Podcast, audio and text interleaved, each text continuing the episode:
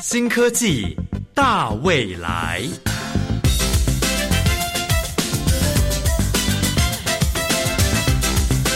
科技的进步让你看得见未来，深入浅出的介绍让你听得懂科技。欢迎收听由谢若楠制作、吴宜佳主持的《新科技大未来》。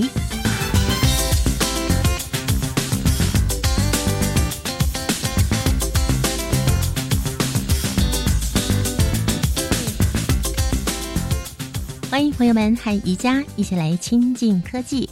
过去人们常说“人定胜天”，人类是万物之灵。但其实人类文明突飞猛进到目前，云端科技、生物科技、太空探测等等，这其中有许多是从动物、植物以及自然环境学习而来的。像今天《新科技大未来》节目。要介绍给大家的是由台大机械所仿生实验室所研发出来的轮角复合机器人，它就是一个仿生机器人哦。关于仿生的相关发明，让我们首先进入今天的第一个单元来进行认识喽。创意嗨一点，哇哦！Hello，大家好，我是音箱。大家好，我是秋红。今天新科技大未来要为大家介绍的是多地形上轮角复合移动载台这一项研究。简单的说呢，它就是一个仿生机器人。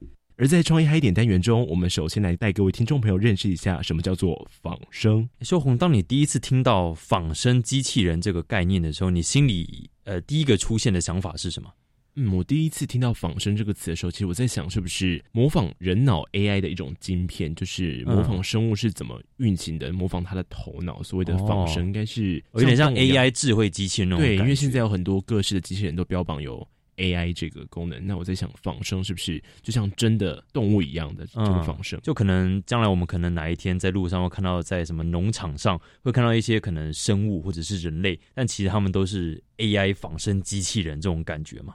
这是我第一次听到“仿生”这个词的联想。那我相信，应该许多的听众朋友对这个词还是比较陌生的。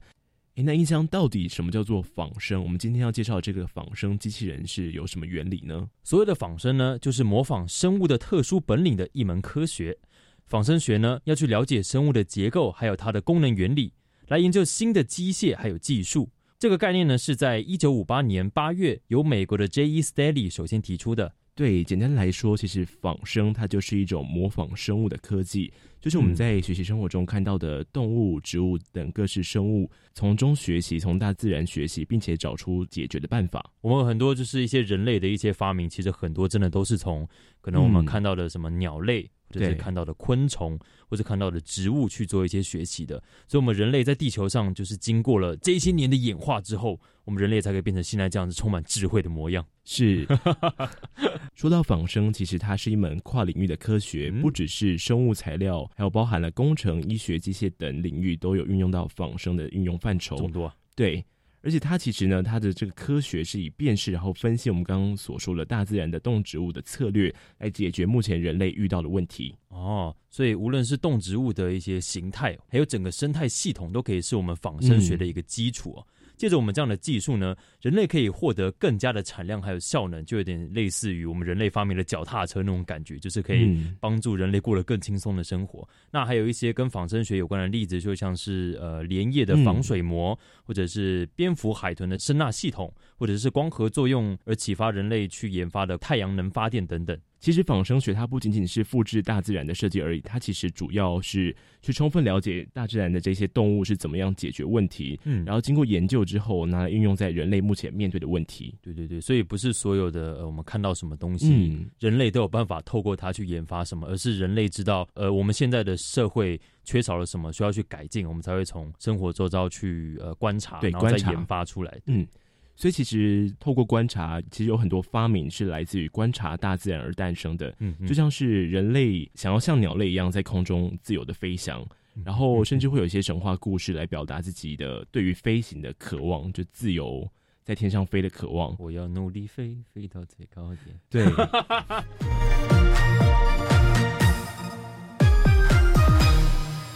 像是我们小时候常听到的发明飞机的莱特兄弟，嗯，他其实就是透过观察鸟类的飞行，然后认为鸟类其实是透过改变它的翅膀后端羽毛的角度来控制如何左右旋转的。哦，那透过这样的观察发现之后，莱特兄弟就把它应用在航空器上面。嗯，所以当然经过了无数次的实验之后，最后就是飞机诞生了。哎，其实莱特兄弟这个故事真的是一个嗯非常经典的仿生学的发明的由来耶。对，我相信有不少的仿生的发明，应该都是有一些小故事的。嗯，对，有非常多的小东西，像是我们可能常看到的。魔鬼毡哦，对，魔鬼毡它是有什么故事吗？呃，这个是在一些网络上的文献上看到的啦。就是魔鬼毡这个东西啊，之前是因为有个叫做一个瑞士的工程师叫做梅斯卓，然后他有一次带他的小狗狗呢到他家附近的山林里去打猎，结果打猎的时候，那个小狗狗钻到了一个小树丛里面，然后梅斯卓为了把这个小狗狗救出来，还要找到它，所以就跟着钻了进去。那小狗狗有怎么样吗？呃，小狗狗在被梅斯卓找到之后，梅斯卓发现，哎，奇怪。这小狗狗身上怎么有那么多奇怪的草勾着它？所以他就把这些草呃带回家去做了研究。他直接用显微镜去看，说：“哎，这个草为什么会勾在狗的身上？”嗯，显微镜一看之后，发现这个草上面有一种倒钩的小毛。对他那时候是称它叫做芒刺啦，是对这个芒刺呢，就是可以勾在一些纤维上或者一些毛发上。咦，好像是我记得小时候去玩的时候，去草丛会遇到的鬼针草。对对，那个也是类似的概念，就是它上面那个针的地方也是因为有一些小小的芒刺，嗯，它可以勾在纤维纸上面。对，那也是因为这样子，梅斯卓发现了这个草有这么特殊的一些功能，所以他就试着想说，哎，可以用什么样的材质可以做出跟这个草一样的功能？嗯，梅斯卓在观察芒草之后呢？就开始就想说有什么方式可以呃模仿芒草的概念，所以他就用了小钩子，还有带有环圈的两种小布料，把它们粘在一起，然后就发现哎，它们是真的可以互相勾在一起的，所以就形成了现在我们可能在雨伞上，或者是在衣服上，或者是在包包上可以看到的魔鬼毡哦。原来魔鬼毡是这样的发明，对，就是从一些可能日常生活遇到了什么事情，然后发现，哎，这个好像蛮适合、蛮实用的，借由仿生学这种技术，嗯，然后就研发出，哎，对于人类的日常生活有进步的一种物品，就透过这些模仿的方法去制造出这些粘贴的扣，对对对对，就是除了观察之外，当然还要靠人类的创意了。对，那这真的是小发现大用途啊！就是人类向大自然学习的发明，还真是超厉害的。对对，除此之外，像是我们可能平常啊，我们可能骂谁笨的像猪一样，是这样。但其实猪是不笨的，而且还可以成为我们人类的老师啊！是又有什么发明是模仿猪吗？还是啊？接下来我要讲的一个东西，可能各位听众就真的不常听到，而且不知道原来这个东西是因为这样子而来的。这个东西是防毒面具，防毒面具是没错，防毒面具，行军会用到那些有毒气的那些防。对对对，就是可能在什么毒气战争之中，可能军人会带着那个东西。防毒面具的发明是在第一次世界大战中，因为德军在一九一五年的四月的第二次伊普雷战役上使用了氯气这样的毒气，造成英法联军五千多名的士兵中毒死亡。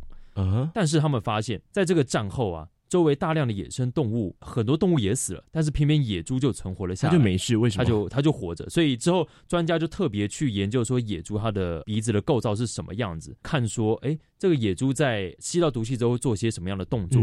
结果他们发现，当野猪嗅到这种强烈刺激的气味之后，就会本能的让鼻子埋入比较松软的泥土下面，可以借此将毒气过滤掉。嗯哼，没错没错，幸免于难。对对对，所以之后呢，当那个毒气面罩发明的时候，就是。科学家就选择在那个毒气面罩，不是看到前面有三个是三个像猪鼻子那个东西，那个鼻子很长，我每次都觉得那个两个洞，然后那个长长不知道什么东西。对对对，就它就是一个过滤器了，它里面就是放可以过滤毒气的一些粉状或者是一些小气体这样子。哇，原来防毒面具是这样来的。对，防毒面具是借由模仿野猪的鼻子而形成的，而衍生出来的。哇，猪猪老师也太厉害了吧！所以我们平常骂人的时候，不可以说你笨像猪一样，其实猪是很聪明的。其实猪是很聪明。嗯，对，所以这样发明就是仿生模仿。猪的鼻子的构造来对去运用在行军当中，讲了这些呃一些仿生的小故事，但是我们最后的主题还是要回到我们的仿生机器人，没错，多地形上轮角复合移动载台。那这个载台呢，它是仿造四脚动物，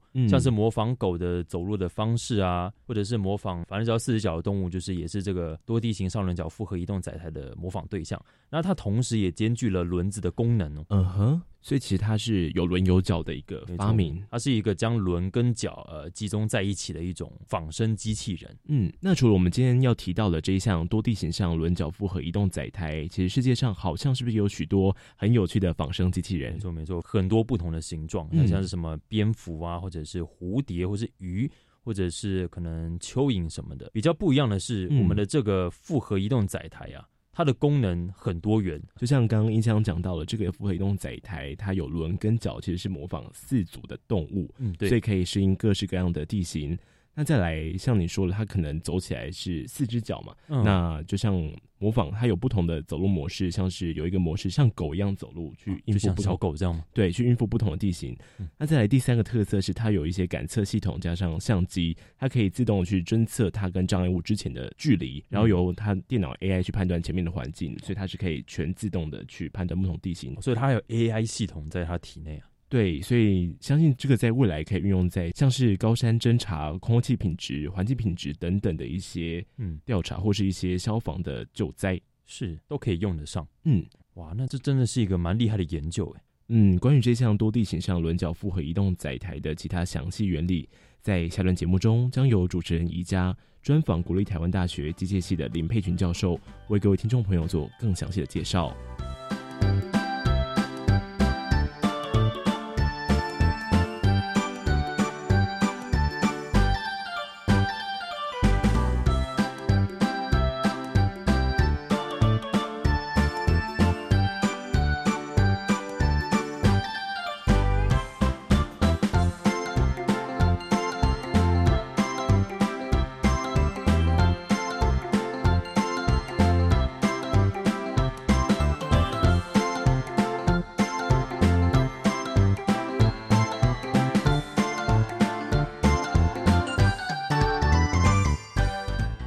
跟各位介绍一台实验室的轮脚复合机器人。那这个机器人同时上面有轮跟脚的功能。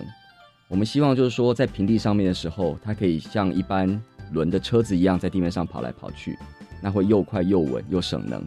那遇到崎岖地，譬如说在在户外的那种山路上面，或者说今天人造的楼梯爬一阶的环境，它能够用脚的功能可以爬过去。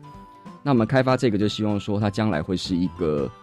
呃，其他单位可以用的一个基础运动载台，那可以依据他们的需求来做在野外的探勘，来做救灾的功能，或者是其他它有什么需要一个机器人能够在各种地形上面跑来跑去。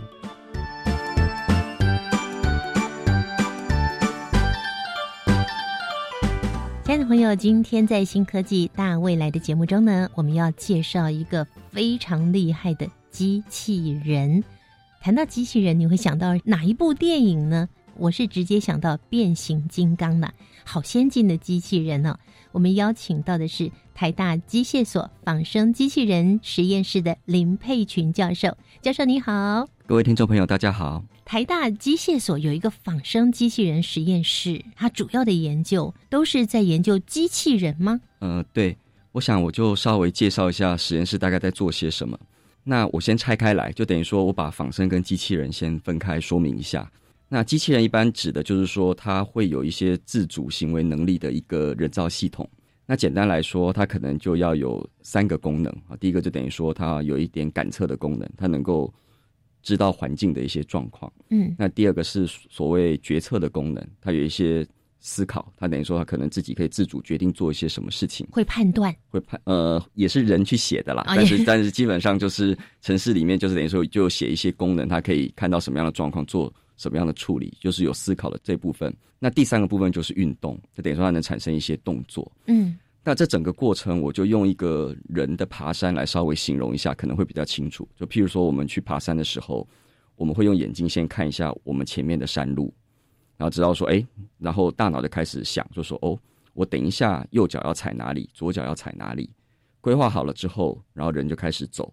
那边走的时候，当然说动作产生的时候，也同时要一些呃行为或者是控制，譬如说他爬过去的时候，要确定说自己的重心能够顺利的转移，不会摔倒等等的。嗯，那等于说就是边走又边又走上了一步之后，又开始眼睛又在看下一步，又开始去想。所以等于说，我们在一个生物在运作的时候，就是像这样子一个连续的感测，然后做决策，然后产生运动。那机器人，我们在讲说，一般比较完整的机器人，其实也是这样以这样子的架构在跑。那这是机器人的部分。那仿生大概是这样子，就说我们先说仿生这两个字，对，一个是模仿的仿，生命的生，对，生物的生啊，对，仿生。对，那这个仿生其实这个想法就是说，我们其实常常在在因为生物其实已经演化很久了。那生物其实它在演化之后，它现在的系统，不管是它从材料的层次，就是最小的细胞，或者说到它的，比如说我们人的眼睛、肌肉，或者说到整个生物来看，就是整个人的系统，它都有很多其实有很巧妙的设计。我们站在工程的角度，假设我们要开发一个新的东西，那如果说工程上我们没有找到一个比较好的解的时候，那如果那个解生物上有。我们就会回头去看，说，哎，那这个问题生物上是怎么去处理的？他怎么办到的？对，就是像这样子的的的概念，做仿生机器人背后就是有点像是这样子的意味。实验室主要在做的仿生机器人，基本上都是以脚的机器人为主。其实生物演化之后，在陆地上大部分的生物都是用脚的方式在行动的。嗯，对啊，包含二足、四足、六足或者是八足都是。嗯，只有蛇不一样嘛。对啊，多足啦，对啊，就是 大部分都是脚的形式，只只有几种生物是没有用脚的，像蛇。我们就想回头看，说在开发机器人的时候，在陆地上我们要怎么去发展出用脚的形态的的机器人？嗯，那希望它能够跑得像生物一样的好，它可能可以跑得比较快，或者说地面很崎岖，它也上得去，嗯之类的。那我们在讲仿生机器人的时候，其实还有另外一个。面向的可能在今天的主题之外，另外就是所谓的人的上半身，所谓的操作，其实机器人它都在动嘛，动的功能有两个，一个就是像刚讲的移动，就是走来走去、跑来跑去；，另外就是像人的双手一样去做一些事情，做很多事哦。对啊，所以就是实验室有花一些时间以及花一些人力在做手方面的开发，哦，就等于说要怎么样去学人一样去去抓一个杯子，去看到一个杯子，嗯，怎么怎么把杯子抓起来。两只手要一起协同去做一个组装，或者是说去做一个操作等等的。嗯嗯。那等于说这个就是属于人的上半身这方面的运动开发。那脚就在做，就是说在地面上面移动的开发。嗯。所以实验室大概是有这两块在跑。那我们今天要介绍的，它是在二零一八年未来科技展中登场的轮脚复合四足机器人。它还有个名称哦，蛮帅的名称。Turbo Quad，Turbo Quad，就等于说是超级的四足的意思。哦，超级四足。呃，我们做机器人，就是在这个领域里面，我们都习惯机器人就像是我们的宠物，每只机器人都会有一个名字，有一个名字。对，这是大家的习惯。这个名字是学生取的，那第一代的话是我取的，第一代叫做 Quattro Pad。所以二零一八是第二代，那现在已经进展到第几代？我们现在称之为二点五，所以我们还没有改名。对啊，就是仍然是沿用这个名字啦。对对对，二点五。那让我们认识一下这个机器人好了，它的名字叫 Turbo Quad。Quad 对。嗯，蛮难发音的，抱歉的。但 turbo 我认得，嗯，我觉得那个车子很有力。他说他有 turbo。对对对 对。听众朋友，你也可以上网去搜寻“仿生机器人实验室”这几个关键字。如果说直接找到实验室的话，其实直接点进去，里面我们就会放一些我们实验室所开发机器人的照片跟影片。嗯，或许就比较容易容易想象，或者说容易看到说这个机器人到底是怎么样在运作的。你们为什么想要发展这样的一个机器人？这台机器人其实我们叫做复合机器人，是因为说它同时有脚的功能，也有轮的功能。那会想要把这两个放在一起，其实就是因为考虑到现在环境的状况。那我们上面想要装脚，就像是刚刚一开始讲的，我们其实在人造工程上面想要开发一个在各种崎岖地上跑来跑去、走来走去的，目前其实还没有好的解决方案。目前没有，目前没有，对啊。譬如说，你要找一个你可以跑来跑去，譬如说在崎岖地跑、跳、上下楼、任意的上下楼梯等，嗯，其实我们没有一个好的解的解决方案。我觉得那个怪手已经够厉害了，怪手不能上楼梯啊，那他不能上楼梯，对对对，没错没错，对啊。所以就是大家在这个面向上，就是在崎岖地上面，崎岖的不平，崎岖包含说自然环境那种像树根这种崎岖山路什么的，嗯。也包含说，譬如说我们人人造的环境可能有，譬如说有阶梯、有凹洞、有凹凹凸凸的，对对，只要任何这样子，那我们就会试图从生物的解决方案去看，因为我们知道说，我们我们先不想比较远的生物，即使我们身边的狗猫什么这些地形，它们它们都非常轻易的可以可以穿越，可以克服。对，所以就是这是想在机器人上面装脚的部分的原因。嗯，但是另外一方面，我们发现说，其实因为我们人造的环境已经很多地方是平地了，人的工程已经把室内外很多地方的环境都是平地。在平地的状况下面，其实轮应该说相较于脚是一个更好的的运动机制。第一个是说它比较稳，平平的滚，不像脚要上下动、上下动这样。那第二个说它会比较省能。第三个它也可以比较快，在平地上面。你就轮嘛，轮子对对轮子，所以才会想说，那我们周边的环境已经是一个复合的状态，有平的，有凹凹凸凸的。那我是不是可以同时在机器人上同时把这两个功能都放上去？嗯，让它在平地上面就用轮的方式来跑。那遇到了一个崎岖地，它就自己会像是变形金刚零点零二版那样，会做一个简单的变换，让它变成用脚的模式去操作。嗯，所以一开始开发的动机是这样子。是，所以这个轮脚复合四足机器人，它的主要的部分就是它的车体。我觉得那个好像一个小朋友在玩的卡车。对对，一个车体还有四个轮子，四个轮跟轮子，轮子可以变脚。轮子它可以切成一半，然后可以做变化。对。对，这就是它的构造。整整台大概就是这样子。那身体里面其实藏了蛮多的的东西，就是说它要变成一个机器人，像刚刚讲了嘛，身体里面就藏很多的马达，马达来驱动轮跟脚。马达要动，它就要有电源，所以上面也有一颗，也有一颗电池。那还有一些电路，像刚刚也讲了，也有上面要有可以看环境的感测器，嗯，对啊，然后上面也要有一个主要，等于说我们称之为大脑，等于说上面有一个机器人上面用的电脑，这样这样形容哈，可能会比较简单那个小小的吼，呃，对比比一般，当然一般想是桌上型的电脑是要小，目前实验上用的大概像是一个长条筒，大概这样子吧。大概三十公分长，十公分宽，十公分高，就在机器人的肚子放在机器人的肚子里面，它的负责做所有的运算。机器人上其实还有很多其他的感测器啦，每个感测器有不同的功能。看你想要加什么就可以加什么，可以加对啊。我们现在是希望以后能够机器人做大一点，那上面留一个空间起来，可以让将来的使用者可以放他想装的功能，不管是别的感测器，或者说一个小的机械手臂，是或者说他想要甚至当成跟四旋翼结合的载台，有点像当成是航空。母舰在用之类的，在很多其他的发想其实还可以做。那教授在研发过程当中呢，有没有碰到什么困难呢？我先稍微讲一下，整个机器人其实就是一个系统，那里面需要很多的零组件，就像是我们开发一台汽车一样，汽车里面就是什么有一大堆东西嘛，有车壳、有引擎、有变速、有车轮、有转向，还有室内车内的那些装潢等等的。那机器人等于说我们在开发过程也是。把一些市面上有卖的东西都都在一起，那都在一起，其实真的常常需要很多东西要互相能够匹配，才能够一起运作。就跟你的，我们从电池开始，电池要怎么去驱动马达，中间大概要要接什么？那我们也发生过学生不小心就会把整个电路全部烧光的这种状况也会有，烧掉了，烧掉，就是把整个电路板全部都烧掉，把马达驱动全部都烧光，那就是烧钱喽。对。对，其实是很贵的，对啊。那也有一些是我们常常会一些想法，那工程上面目前很难做到，或者说做做不到，就必须要妥协。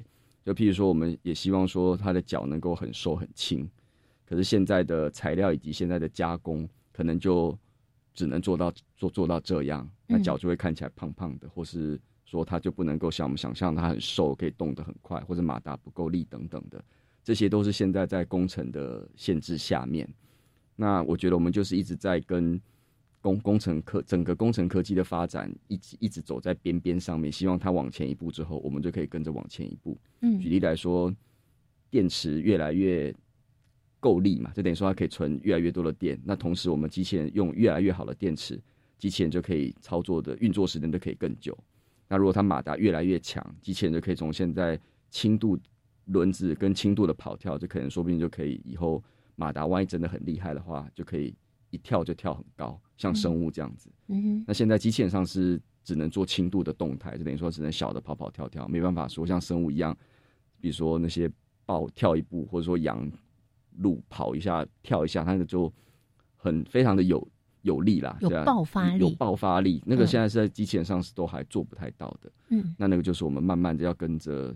技术去往前走，然后慢慢在现有的技术里面去最大化它的效能，这个是慢慢就是在走，然后会一路尝试，也一路在失败，就慢慢跌跌撞撞的前进这样。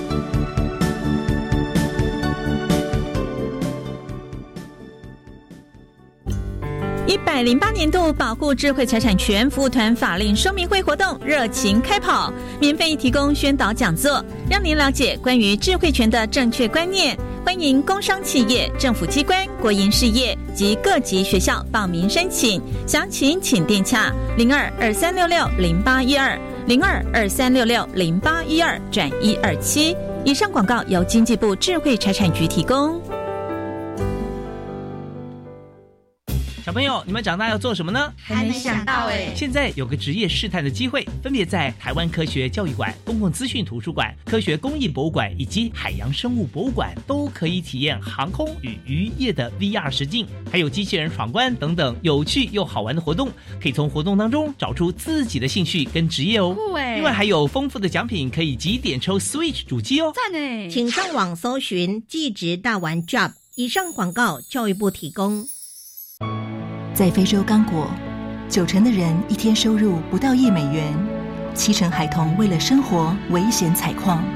善牧基金会努力消除贫穷、童工、性别暴力，提供妇女替代性生计，帮助孩童获得教育、医疗与食物。一点付出即能改变非洲孩童的一生。捐款请搜寻善牧基金会零二二三八一五四零二。加外加外，阿玛波拉，扎根格玛西卡斯达斯，的加古拉布古列列。大家好，我是来自台东的胡代明，这里是教育电台。那罗哇那咿呀那呀哦哎呀，那是你呀鲁玛的呀恩哦，朋友们就爱教育电台。亲爱的朋友，你现在正在收听的是教育广播电台，每个星期三的上午十一点零五分进行到十二点钟，由谢若楠制作、吴怡佳主持的新科技大未来节目。我们今天为大家介绍的是一个轮脚复合机器人，一个。跑的虽然不算很快，但是它在什么地形它都可以胜任的一个 一台机器人呢？一个机器人，我我称它是一个小型的变形金刚。虽然教授说它还没有办法变形啊，呃，我们邀请到的是台大机械所仿生机器人实验室的林佩群教授。我觉得有一个东西一定要好好介绍，就是它那个轮子本来是圆的，切成一半像脚一样的走，这个是怎么做到的？大家可以想说，这个就是用多个马达就可以达到这样子的功能。当然说还要经过一些设计。我先稍微说明一下好了，就是一个马达可以做到一个转动。所以说，一般在轮的车辆上面，我们等于说装一个马达，那个轮可以开始转。那如果说他要在做不同的动作的时候，就要再加新的马达。我我先用手来讲好了。我们人的手其实是很灵活的。人的手如果从机器人的角度来讲，它相当于是七个马达在动。七个马达，七颗马达在动。我们的肩宽节相当于是三颗马达，因为它可以转三个方向。哦，它可以转三个方向。肘关节相当于是一到两颗，因为它可以折之外，它还可以让前面的手掌去转动。对。那我们的腕是两个，两个还可以左右晃跟上下晃。大家觉得说手看起来是不怎么样，在机器人的角度，它就相当于是七个马达在同动。对啊，那个其实就是还蛮复杂的控制上面的协调。那机器人上现在我们每个轮角模组是装了两个马达，我们希望说这个在脚模式的时候，它脚可以前后晃，脚也可以收回来，这样就可以产生一个像是人在走路或者说脚在动的这个律动的一个 pattern，它可以等于说脚踏到地上之后，脚往后动，等于说间接把身体往前推。那它要在进到下一步的时候，脚要抬起来，伸到比较前面之后，再踏到地面。脚除了前后会挥之外，它也必须要往内缩，所以最少是需要两个马达的。这是脚的模模式上一般最少是要这样子。那机器人就身体里面经过一些我们称之为机构设计啦，这个词叫做机构，就等于说本来马达是某个转法，那最后产生脚的运动可能是可以转可以缩，等于说马达给的是两个转动，对不对？它两个轴会转转转。那我们最后在机器人的脚上面，它会做的是转动跟伸缩。再等于说，把那两个转动去做一些改变，那这中间的部分就叫做机构。那我们是有一个机构设计在里面来达到这样子的功能。嗯，光是做这个机构设计，应该也花很久的时间吧？对啊，这是第二版的，对啊，也、嗯也是，其实机器人的开发真的是很花时间的啦。当然也跟实验室的状况是有关。这一台的第一代是我实验室的第一个机器人嘛，第一台做到它会动，会在地上走，花了三年。三年他才对对对会走，对，没错，对啊。然 后第一代做了五年之后，让他走了，后来又会走了之后，才开始去开发各式各样的走法，又花了两年。那到了五年之后，我们来开始开发第二代。嗯，那第二代等于说就是这个这个轮子可以切开这个切开的方式嗯是、是第二代的，对。然后这其实到现在也做了五五六年，应该有了，对啊，嗯对啊，可是我觉得好奇的是，一般来说大家都知道那个轮子是圆的，从小嗯到大，国外到国内那个轮子都是圆的，对，都还没有看过轮子可以切半来来做运用的。对，这个想法是怎么冒出来的呢？就是这有一点复杂，看他讲，我可以想这样子形容好了，就是我们第一代的脚，其实在脚的模式下面，它的脚是一个 C，圆可以想的是两个 C 拼在一起，两个半圆，两个拼在一 A、起 B、C 的 C。嗯，那我们第一代的做法是在轮的模式下面是两个 C 是面对面的，把它转到同一侧，两个 C 是叠在一起。转到同一侧。对对，转到同一侧就变成角，那就可以，它是可以这个 C 就等于说，从身体角度来看，它这个 C 可以前后摆跟上下动。嗯，对，那这是第一代。那第二代我们想的是这个 C，我们就不要把它转到同一边，因为转到同一边这个很花时间。对，嗯它在变换过程中，它要花时间，是它边跑边转要花时间，花时间去变，把这个嗯 C 转到同一侧太麻烦。那我们就才想说，所以其实刚刚主持人说的拉开来，比较像是我们就它从一个圆的两个 C 对对对边拉开来，可以其实是像是一个 S 型的角。嗯对，它等于说它拉到底是一个 S，然后它就可以摆动跟上下，嗯哼，大概是这样子。那这个就很快，因为它等于说它本来脚就可以伸缩嘛，刚刚讲本来就可以伸缩，这等于说它伸缩的同时，它应该说伸到底的时候像是脚，在中间也算脚，嗯缩到底就叫做一个轮。嗯哼，等于说我们是用这个方式让轮跟脚的变换可以比较快，哇这个发想是从您这里开始的吗？还就跟学跟跟大家一起？跟学学生 run 久了之后，就讨论出来应该这样做比较简单。这算是我们全世界的第一个的轮子变成这个样子的变形法吗？是对，所以这个算是创意嘛，就等于说嗯。是这、这个机器人上一个蛮大的一个创意，而且的确也蛮多国国内外的学者也都觉得这还蛮蛮有意思的的一个想法，对呀、可是又还蛮有用的啦。长那么大第一次看到轮子可以切开，有些机构的发想。就都是偶然，就是忽然就忽然想到，哎，这样可以用。我们太现在也期待说，希望脚的功能能够更像脚，我们在想新的切开的方式。嗯，最近的确在在想往这个方向走。在想要创造这样的一个机器人的时候，你们想到哪一种生物啊？其实，在四足的部分，就希望是仿哺乳类的四足的运动。哺乳类四足像是猫、狗、鹿、狼，它其实在足的部分的步态，其实也是像四足一样，有先学习一般四足方式在跑。譬如说，狗最慢就有所谓走路的步态，它平常在走的时候，可能三只脚在地上，只有一一只脚会离开，会离开，然后嗯四只脚会轮流。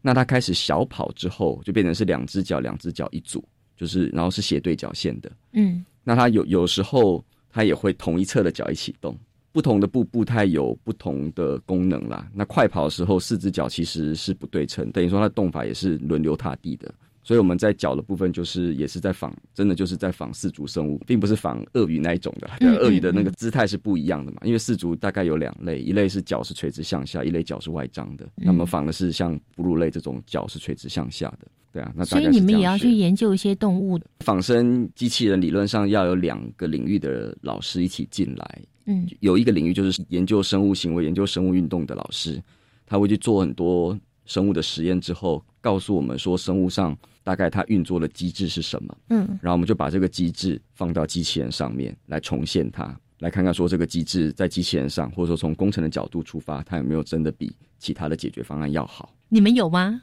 目前四足的部分是的确都是看文献，嗯，那在六足的部分，其实我们以前真的就是我我从我以前在在美国的时候就在做六足机器人。我们那时候真的是从生物端开始，就是直接去研究蟑螂的运动行为。蟑螂其实就里面就有很多秘密，虽然说它在演化上是比较低等的，嗯，它就已经有很多的运动机制，已经非常非常的强韧，嗯，所以它才会活了这么久。我是说它强的地方就在于说它在人造的环境，在自然的环境都活得很好，跑得很快，然后适应性很强，所以蟑螂其实是一个蛮好的学习对象。哎，那你们的这个轮角复合四足机器人呢，它到底可以跑多快啊？它现在在轮的模式下，它其实我先稍微简介一下尺寸好了，不然大家可能比较难想象它有多大。它的长度大概是五六十公分，那高度大概三十公分左右吧，宽度大概也差不多三十公分。简单来看，就是一个长方体的形状。那在这个尺寸下面，那它可以跑，它现在快的速度是我们的设定，不要乱冲的话是大概每秒三公尺。那在生物的世界里面，我们的算法其实并不是算它绝对的速度，因为还要看它身体的大小。嗯，所以我们通常是说它大概可以跑几倍的身长，嗯哼，这样子比较公平嘛。不然说那个豹一步就很大，对因为豹很大只，那那个小老鼠就很小。其实小老鼠也是跑得很快，对啊，所以要除以它的身长。那现在这部机器人大概是四到五倍的身长左右，四到五倍四到五倍，对，因为因为它现在一秒可以三公尺嘛，身体大概是六十公分。嗯所以大概是四到五倍的身长。走路如果说要对应的话，人的走路的速度大概每秒一公尺，所以它大概是小跑步的速度。这样的研究在科学上有一些突破，嗯而且它运用的一些技术来制作。对那到底花了多久的时间哦？在这个过程里面，是不是也碰到了很多的困难呢？我们刚刚说这样的一个机器人呢、它在科学上有哪些突破呢？这个机器人上主要是有几个点，算是在国内外都算是有一些创新性的。那第一个就是它的轮角的复合的设计。那当然说，在整个国际学界或是业界上面也，也也有一些团队有做所谓的复合机器人，就是有可能脚加上轮，也有脚加上履带，或者说做成球形的，或者说脚加上蛇，就是各各种的复合方式是都有。那我们这个机器人比较特别，就是说我们希望就是直接由一个简单的变形就可以做到轮跟脚的功能。所以如果说各位听众，呃，我简单形容一下我们的变法好了，我们可以想象说轮就是一个圆，那我们今天圆如果把它想成有两半，就是两个半圆，那这两个半圆除了可以对着圆心在转动，就是轮的功能之外，如果这两个半圆同时也可以上下去错开来，那它就有产生脚的功能。为什么说加上上下错开就有脚的功能？我们大家可以想象，我们人在行走的时候，就我们脚除了可以前后摆之外，脚可以往内缩，就有点像是我们那个半圆就往上缩一样。嗯，所以等于说，它今天除了那个滚动之外，它只要脚那个那个半圆向上下这样子缩，这样子这样子滑动，它就可以产生类似于人脚在走的前后摆跟上下的的一个运动。我们这个方式的好处就是说，它只是一个简单的形变，那它背后等于说要驱动这个轮脚，其实我们就可以用同一套的系统来做，就等于说我们其实在轮模式下或角模式下，我们都是用同一个马达去驱动的。那同一个马达后面的一些控制系统或是机电系统也都是同一套，要不像很多团队在做的时候，他说他有轮跟脚的功能好，他是车子上面有轮，车子上面也有脚，他变成说就是我要现在就是用脚这一套。然后脚不用说把脚收收起来，把轮放出来。嗯，那个时候代表说你身上一直背着两套系统，那每次只用一套，那其实在效能上面就会比较吃亏一点。嗯，那我们的设计希望说，我们借由一个简单的几何，就是圆上面的形变，来达到轮角两个功能，而且还可以很快的变换。嗯哼。那除了这个之外，在控制上面，我们也有导入一些仿生的想法，英文叫做 CPG 啦，Central Pattern Generator 啊，中文叫做。中枢模式生成器，其实中文的翻译还蛮多种的。那英文简单就是 CPG。那这样的想法就是，其实源自于生物上，其实大家会讲说，我们脚类的生物在产生步态的时候，它其实有两个阶层的一个控制方式。其中一个阶层，譬如说以以人来说，就是大概到脊椎而已，就等于说我们的脊椎就会发出一个讯号，去希望脚周期性的摆动，就等于说两只脚。轮流向前，轮流向后，让我们的脚能够周期性的摆动。这个是指到脊椎而已。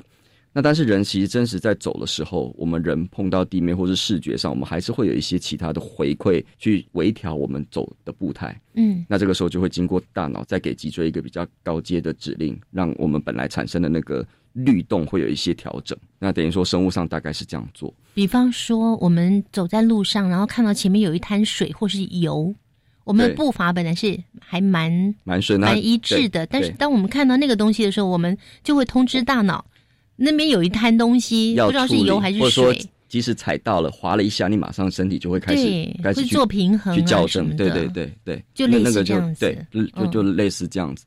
那我们等于说就是把这样子的想法放在机器人上，机器人上等于说我们在讲所谓的那个 pattern，等于说律动在数学上有一些特定的方式去做啦。我们等于说有点像是在机器人上就把这个律动放进来，所以说机器人在空跑的时候，它的四只脚就会产生一个规则的律动。那也是要写程式给它吗？是是是，对对对，机器人现在还没有，机器人目前还没有很聪明到说它可以自己去看到环境开始去学习，嗯，现在还没有做到做到这边，等它出现，我们也要害怕了。那 就那是一个就大突破了，对 对呀、因为现在的确有很多 AI 的人，他其实可以在虚拟的环境下面训练一个不会走路的机器人开始可以走，嗯，那你要训练很久，那当然是在虚拟的环境。因为在真实环境，可能的机器人早就摔坏了。对。对对对，但是在虚拟环境，等于说在电脑里面，的确现在很多，就是说在国际上面，尤其像大公司 Google 或这些学校都在做这个，嗯。直接在虚拟环境下面让机器人去学习一些他要的事情，包含说走路、跑步，或甚至说用手拿杯子等等这些事情，也都在电脑里面开始在学。嗯哼哼，对啊，所以或许在未来的十年，我觉得 AI 在机器人上面应用会有蛮大的突破的。嗯嗯，你们这一套已已经有运用到 AI 了吗？呃，在视觉上面是，嗯我们在运动上面是还没有。运动上面等于说让机器人就是跑，那我们机器人上面现在是有眼睛的，那它有眼眼睛就等于说它会看环境，那看到环境之后，它会自己知道说现在前面是什么，嗯，然后知道前面什么之后，他就会自己选择适合的动法，那可是那个机器人的眼睛怎么做出来呀、就是直接就是相机啊，嗯。它它其实我们一般在机器人上用的看环境是一般是两个两两种不同类型的感测器，一个是在色彩空间，就是我们的像是我们的眼睛，嗯。就看到机器人看到也是一样是一个一个彩色的环境。那另外一个我们称之为所谓的深度空间，就等于说看到说你前面所有的东西离你有多远，哦，那这个是生物上没有的，只有像蝙蝠的超音波可以大概知道，那其他生物是没有这个功能，但是在人造的世界里面有这个功能，它可以看到环境，知道说前面，譬如说，哎，我前面左边的门大概离我有多远，我的正正前方前面的柜子嗯，离我有多远，这这个资讯机器人上其实是可以知道的。可是我觉得动物也应该有啊，因为一头狮子它看到前面有羚羊有多远，它知道那个速度它。等于说是有生物的方法是用色彩空间去反算出来，用哦立体视觉去定位出来的。哦，对那等于说是第一次知道呢。它等于说是它把色色色彩空间两个眼睛看到的景景象再去做一些运算，是可以算得嗯很准。生物上可以算得很准，机器人上现在也有蛮多团队在做这个，希望说用视觉来做到立体空间，测量它的对测量它立体距离对，不过工程的世界里面，我们还有另外一个感测器是直接可以量距离的，直接量距离，直接它又怎么它量到？这距离，它它是发一个光波出去，然后它会反射回来，算它飞行的时间。哦对，就像蝙蝠一样嘛。蝙蝠超音波也是，它是发音波，对，它是发嗯超音波。那机器这机器发光波跟超音波的也都有啦，但是原则上就是你可以想说，我打一个讯号出去，它会飞，讯号也会飞过去，然后讯号再会飞回弹来，回来然后算它飞的飞的时间，就可以算出距离，哦，大概是这样子。那机器人上就是有装这几个感测器，那它就可以看到前面的环境。那看到前面环境，我们其实就有用现在大家讲的所谓 CNN（convolutional neural network 的方式，来让机器人去判别前面的的场景是什么。刚刚那串英文字的中文翻译是什么呢？卷积神经网络，卷积嗯神经网络。那它其实就是一个演算法，它的演演算法背后就是我让机器去学了一大堆它看到的资料，就等于说，我们就让机器先跟他讲说，这个是草，这个是马路，这个是平地，这个是柏油，先教它，先教它，对，先把它教好了之后，它就可以自己判别。所以现在机器人就可以看到说，哦，我我现在前面是柏油是平的，我就用轮的方式来走。我看到前面是人行道跟马路中间有一阶的，那他就会说，我在接近那一阶的时候，我就换一个步态去爬过去。嗯，我看到前面是楼梯，那我就就爬楼梯。所以机器人现在是有这个能力，它可以说，它看到前面的环境，它自己就会选自己该动的方式。那要怎么样控制这个机器人让它行动呢？我们只要遥控它前后左右就好了，就像是我们在玩遥控汽车一样。嗯。那跟比遥控汽车不一样，就是说这台车是可以在各种地形上跑来跑去。大家可以想象说，那个遥控汽车马上就坏了。遥控汽车是你看到一个楼 楼梯，你就会撞到嘛，你就上不去，你就你还是可以退后。但是遥控汽车等于说我控前后左右，它就只能在平地上动。那台机器人在遥控模式下，我们就等于说我们前后左右的范围就大多了。我们看到楼梯也是按往前，它就会爬楼梯上去。看到。一接，我们就决定要往前，我们也是按往前，它自己会变适合的步态，嗯，爬过去。所以我们现在等于说，从远端操作，我们也是只要像很简单的遥控它的前后左右就就可以。所以还是要有人去控制它。我们也可以设定自走，就像是现在的自动驾驶车一样。嗯，那我们现在是没有把这个功能放上这台机器人，实验室有有做过这件事情。这个事情就是现在自动驾驶车在做的，就等于说。我可能给一个 GPS 的标定点，就说你要到那栋大楼，或者说那可能给一个 GPS 的坐标，那它自己就会自动导航到那里去。其实，对，就是我们以前在简单的场景内有做过这样子的事情。那这个事实上也是现在自动驾驶车在做的嘛？的一个基本原理。对，我们等于说在，就是说我们在大家车在跑，就是哎，我说我要到，比如说一零一大楼，一零一大楼，然后我们现在会有图资，就会规划一条路，嗯，路线，那自动驾驶车就会。沿着这个路线往前跑，那当然在跑的过程中，前面环境有很多的变异，对，它它就要去处理、去判断。对，所以其实机器人自动驾驶车，从我的角度，我觉得它也是机器人的一种，因为它也是感测、决策在产生运动。嗯哼，那只是它里面有载人。它让我想到我小时候看的那个李麦克《霹雳游侠》，对啊，对对对，霹雳车，对啊，对啊，对啊，对。那是我们小时候的科幻片，现在都已经成真了。我们都不小心泄露了我们的年龄。哎，刚刚介绍的这样的一台轮角复合机器人，轮角复合机器人真是是超级厉害的。但是万一它掉到水里去了，它能游泳吗？嗯，现在不行，现在会直接沉到水底，然后可能就阵亡了。其实是可以做防水防尘，现在只是简单的防尘，我们没有做防水。那如果需要的话，这个功能是可以加的。嗯，只是我们就还没有去做。那这件类似的这个想法，以前我在美国在做六组的时候，其实我们的一起合作的团队就有把它做成水陆两用版。嗯，就等于说它的脚同时也是蹼，所以它会排水。嗯，那它在，然后它只要把身体的密密度调对，所以它就是可以在水中上上下下的动。嗯，因为太轻就会一直浮在水面上嘛。对，那太重就会沉到水底。所以我们那时候把密密度调的跟水一样的时候，你。借由那些拍那些蹼在那边拍动，就可以让机器人在水里面游。嗯，这这这个点，其实在功能上是可以做得到的，做得到。对，只是就是看有没有那个需求啦。因为其实开发一个系统都是想说它有没有什么应用。嗯那我们开发这台机器人，其实最长远的，或者说目前的想法是希望说，它就是一个可以到处跑来跑去的载台。提供这样子的功能，嗯哼，那让其他团队他有需求的话，可以把这个当成载台，然后上面附加他们自己想要的功能。嗯，举例来来说好了，我们想要到山里里面探看，它可能会一些比较危险的地形，那人不能过去，或者人过去会有会有风险，那就让机器人跑过去看。嗯，可以跑过去看，然后看一下那个环境。它可以带着摄影机啊什么的，或者说上这上面可以装一只小的的机械手臂，就可以做一些简单的操作。嗯，我们希望是像这样子的功能，在山林里面，或者说像是救灾。嗯，那救灾当然不是说像火灾这种需要时效性的，因为现在机器人普遍来说都很慢。可是，譬如说像核灾或者化学灾害，已经知道那个地方人不敢进去了，那时候派机器人进去就有它的好处。嗯哼，那的时候就可以想说，譬如说今天前面有可能有一个爆裂物，可能有辐射或化学的灾害，那就让机器人跑过去，机器人可以至少侦查一下画面。或者说，如果机器人上面再装一只手臂的话，它可以做一些简单的处理。嗯，这这个就是想说，就是譬如说像这一类的功能，就是这个载台希望它可以达到的。嗯哼，对啊，因为那种环境基本上也都不会是平地了。对啊，所以才需要说需要一些脚的功能，嗯哼，跟轮可以可以一起搭配着使用。嗯，那像这样一台会移动的机器人，它一定要有动能嘛？那它这个动能呢，它是是加油呢，还是加电呢？现在机器人是用电池在跑的，目前油是。可行的解，可是就是油基本上也会比较像是装一个发电机，让它产生电的功能。嗯，不会说用油用引擎去直接去驱动，因为那个等于说在控制上面会比较不好做。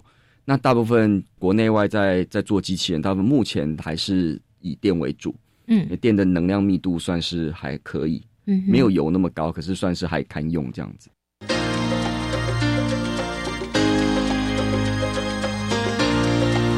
科技好生活。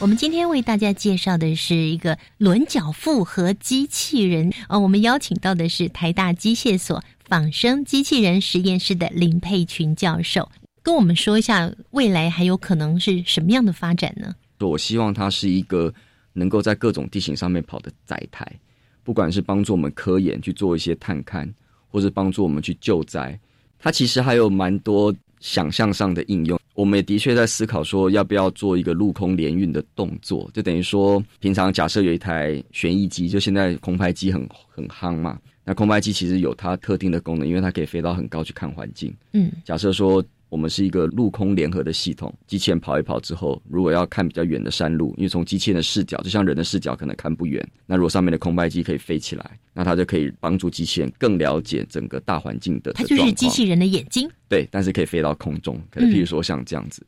或者说，今天如果些任务是需要跨过一些机器人不能跨过的地地形，或许旋翼机也可以帮忙，因为它是用飞的。什么机？旋翼机就是所谓的空拍机嘛。现在不是很多空拍机会飞来飞去，基本上就像直升机，可是它螺螺旋桨的数目比较多，所以叫旋翼机。一般叫旋翼，因为它是它的翼，就是它的翅膀是旋转的，哦，叫做旋翼机。直升机跟空拍机都称之为旋翼机，因为它的翅膀会旋转。那飞机叫做定翼机，它翅膀就长在那里不动。哦，是。那生物上的叫做拍翼机，因为它翅膀会这样子来回的摆动。嗯，所以一般空中的飞法就分成这三种。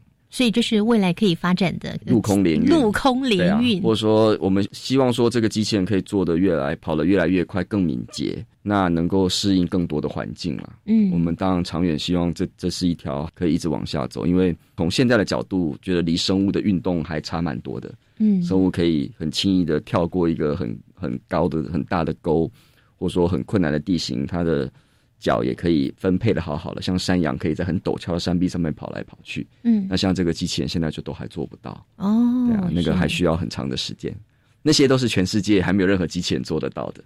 生物上面的运动能力其实真的是蛮强的，这也是其实是脚的机器人仿生的一个一个原因啦。是，那从二零一八到今年二零一九，你们这发展现在是怎么样呢？机器人上功能是差不多，那我们也的确开始在发想说，那下一代的机器人应该在机构上面，就说它的脚应该脚跟轮该长什么样子，嗯，控制上面有没有什么新的架构要导入，这个就是慢慢在做。